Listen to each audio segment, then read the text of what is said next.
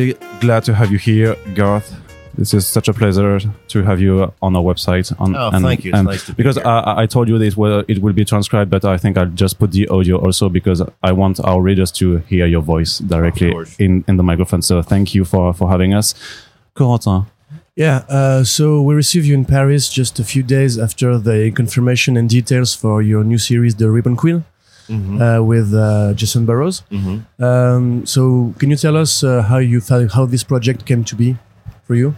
Sure, it's an idea I've been thinking about for a very long time. Uh, essentially, a horror story about a uh, uh, a kind of ancient, uh, almost elemental power um, that arises to avenge uh, cruelty and um, uh, brutality uh, against women.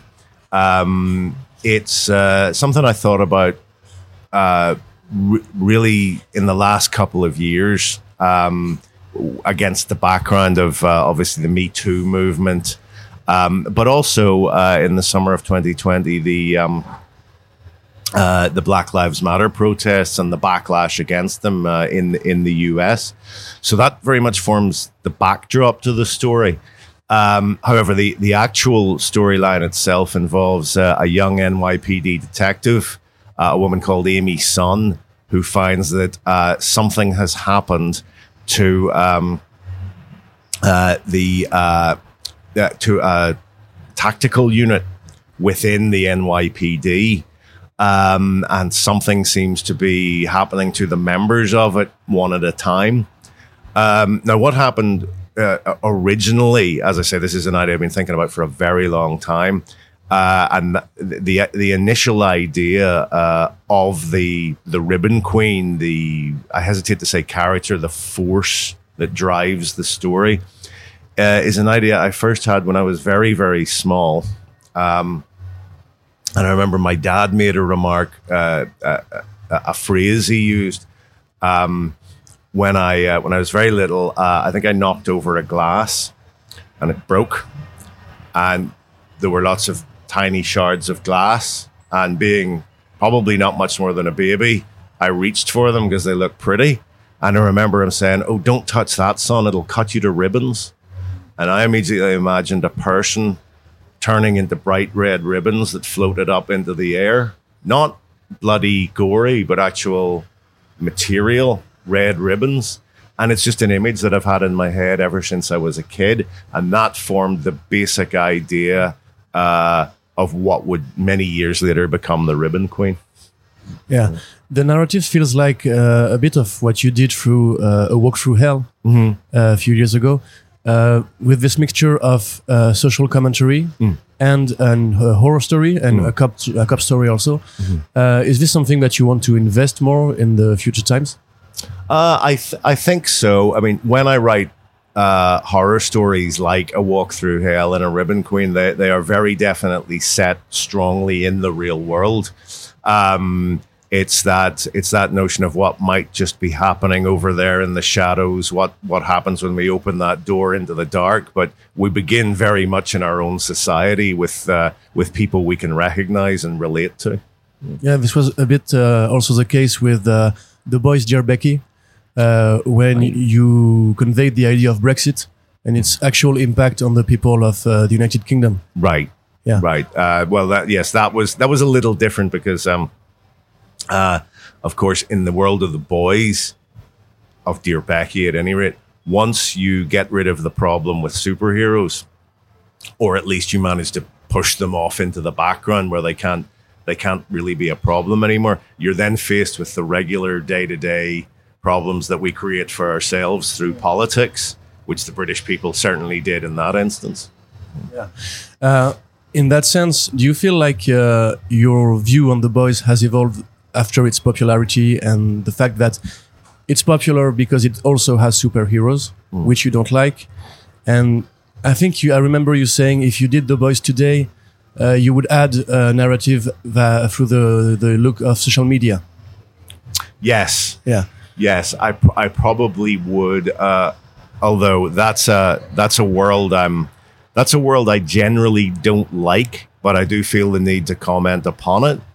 Um, I think that uh, as as we move further apart politically, further to the left, further to the right, um, I think social media really exacerbates those particular problems. Um, in particular, for the left, the left has always had a bad habit of um, monopolizing the moral high ground, whereas the right, uh, I think, has the far more practical approach of taking political power. Uh, there's no, there's no doubt that the right has a presence on social media as well, and they enjoy baiting the left, and social media is the perfect medium with which to do it. Uh, but in the meantime, they are holding on to power. Um, the left, see, to me, it seems the left seem to need to learn that lesson. And do you think like uh, you will address these issues in a project eventually? Because recently we had uh, Marjorie Finnegan who talked about religion. Uh, we had also the projects that I mentioned who there will be uh, Black Lives Matter and uh, Me Too in uh, this issue, but you've never seen, you've never done, or not recently, actual political satire uh, since you know the boys in the election and the presidents and uh, um, manipulation through that. Uh, it's something I'm. It's certainly something I'm always thinking about. Um, I have no particular plans for uh, a, a project taking on social media just at the moment. Uh, it's it's something you do see in the background. It it, it appeared um, at the beginning and end of a walk through hell. Uh, there's elements of it in the Ribbon Queen. I should say that that with with both stories and with all the stories you're talking about, um, I do try to keep the political commentary in the background um, and focus mainly on the characters because to me, that's how you get at the truth of any situation in life. You focus on people and their reactions to various situations. Uh, so the story comes first, and the thematics are underneath. Story and character come Yeah. first. Yeah. Okay. You think like you you've said everything you had to say? Um, I mean, we, know you don't like superheroes. This is a really famous quote from you. Uh, but in the boys, like you cover Marvel, you cover DC, you cover everything you don't like about superheroes. Do you think like you never, we you will never do another story uh, to satire this universe because it, it has evolved since the boys. if um if I was to revisit the world of the boys, and I have no immediate plans to, what what I might do rather than look at the superheroes is focus on the ordinary people and look at what might happen in their lives. You know, I've I always find Butcher an interesting character to write, and his wife Becky, uh, Huey continuing to stumble through life. It it might be interesting to look at the world of the boys from the point of view of very very ordinary people where the superheroes are as far in the background as humanly possible where there's something that happens on a TV screen or something that happens that someone reads about in the media and and perhaps the effect that they're having is not so not not felt as immediately as it was in the original series. So I, I would I would probably be drawn to the ordinary people rather than superheroes. In the meantime, you're going back to 2000 AD and Rebellion. Uh, there's the Battle, Ac- Battle Action Project, That's right. Yeah. which is, uh, I think, a tribute to the comics you were reading as a child. Yes, that's right. It's it's a revival of Battle Action, which uh, itself uh, was an amalgamation of two British comics, Battle and Action, which uh, were merged um, in the late seventies uh, and created, I think, one of the most important British comics of all time. Um, an incredible array of talent. Um, and together with 2000 AD, really the beginning of uh, modern UK and US comics because the, the pool of talent uh, that contributed would, it, would many of them would then go on to US comics. And of course, we know what happened there in the 1980s, most obviously with Alan Moore, Brian Bolland, Dave Gibbons Yourself also. eventually. I, I was a good deal later. Um, but I'm definitely of that tradition. And uh, Battle Action really represents the point where all that started. Um, so yes, uh, it's uh, last year's special was very successful. This year, uh, I'm writing more stories, but we've also got um, some not, some other writers. John Wagner, one of the original Battle creators, uh, Torunn Grønbekk, Rob Williams, Dan Abnett, y- you know, real stalwarts of uh, of comic scripting at the moment. I think, and it's it's been great to see them take these old characters and and see what they can do with them. did you have uh, any influence on the ed- editorial choices? Um, a bit. Myself and the uh, the editor uh, Oliver Pickles consult on this uh, on this stuff. Um, when I uh, set about starting to think about the second series, he and I talked a lot, and I said, "Well, I'd like to come back and do uh, some of the characters I did before, but also uh, maybe another a, a new one." And when I say new, I mean a different revival, not a new character. But we then started to think about the uh, the other writers and artists who would be involved, and we went straight for John Wagner because he had actually expressed an interest in uh, reviving his HMS Nightshade story, which was one of my favorites when I was a kid, and I love it to this day. Uh, I was part of the effort to get it reprinted a few years ago. Um, then, then after that, it was a case of just figuring out who was available and who who did we know who was enthusiastic about this stuff? And i think that's what drove the project really enthusiasm. We wanted people who genuinely like this material. So we got dan abnett and rob williams who grew up on the stuff the same way i did. We got Torunn Grønbekk who's a friend of mine and who i happen to know is a huge fan of this kind of material. I mean she's known for her marvel superhero work but um, but this is her real passion, and uh, so she's going to be taking over the Nina Petrova character, the Night Witch character, uh, which I spun off from Johnny Red last year. So it's very much a question of finding people who, whose passion for this stuff runs deep.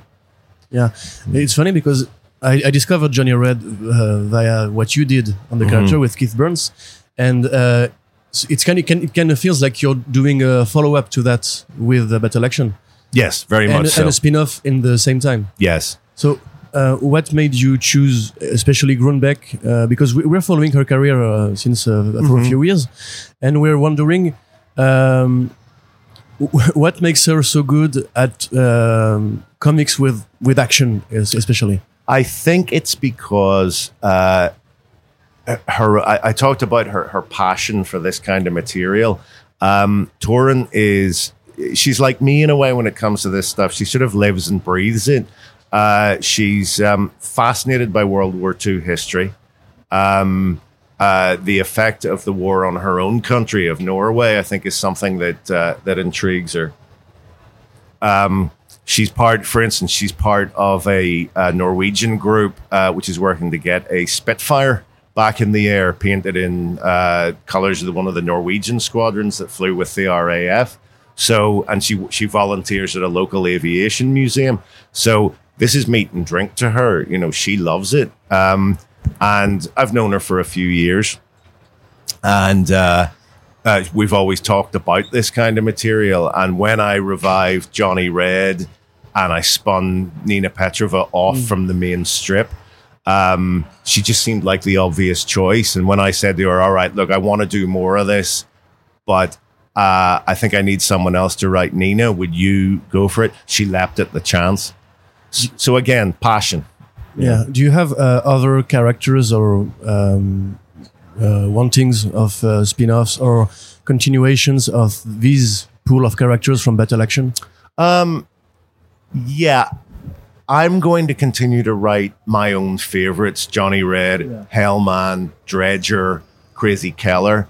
Um, I'm doing a new one again, a new revival this year called uh, of a character called, uh, rather a story called Cooley's Gun.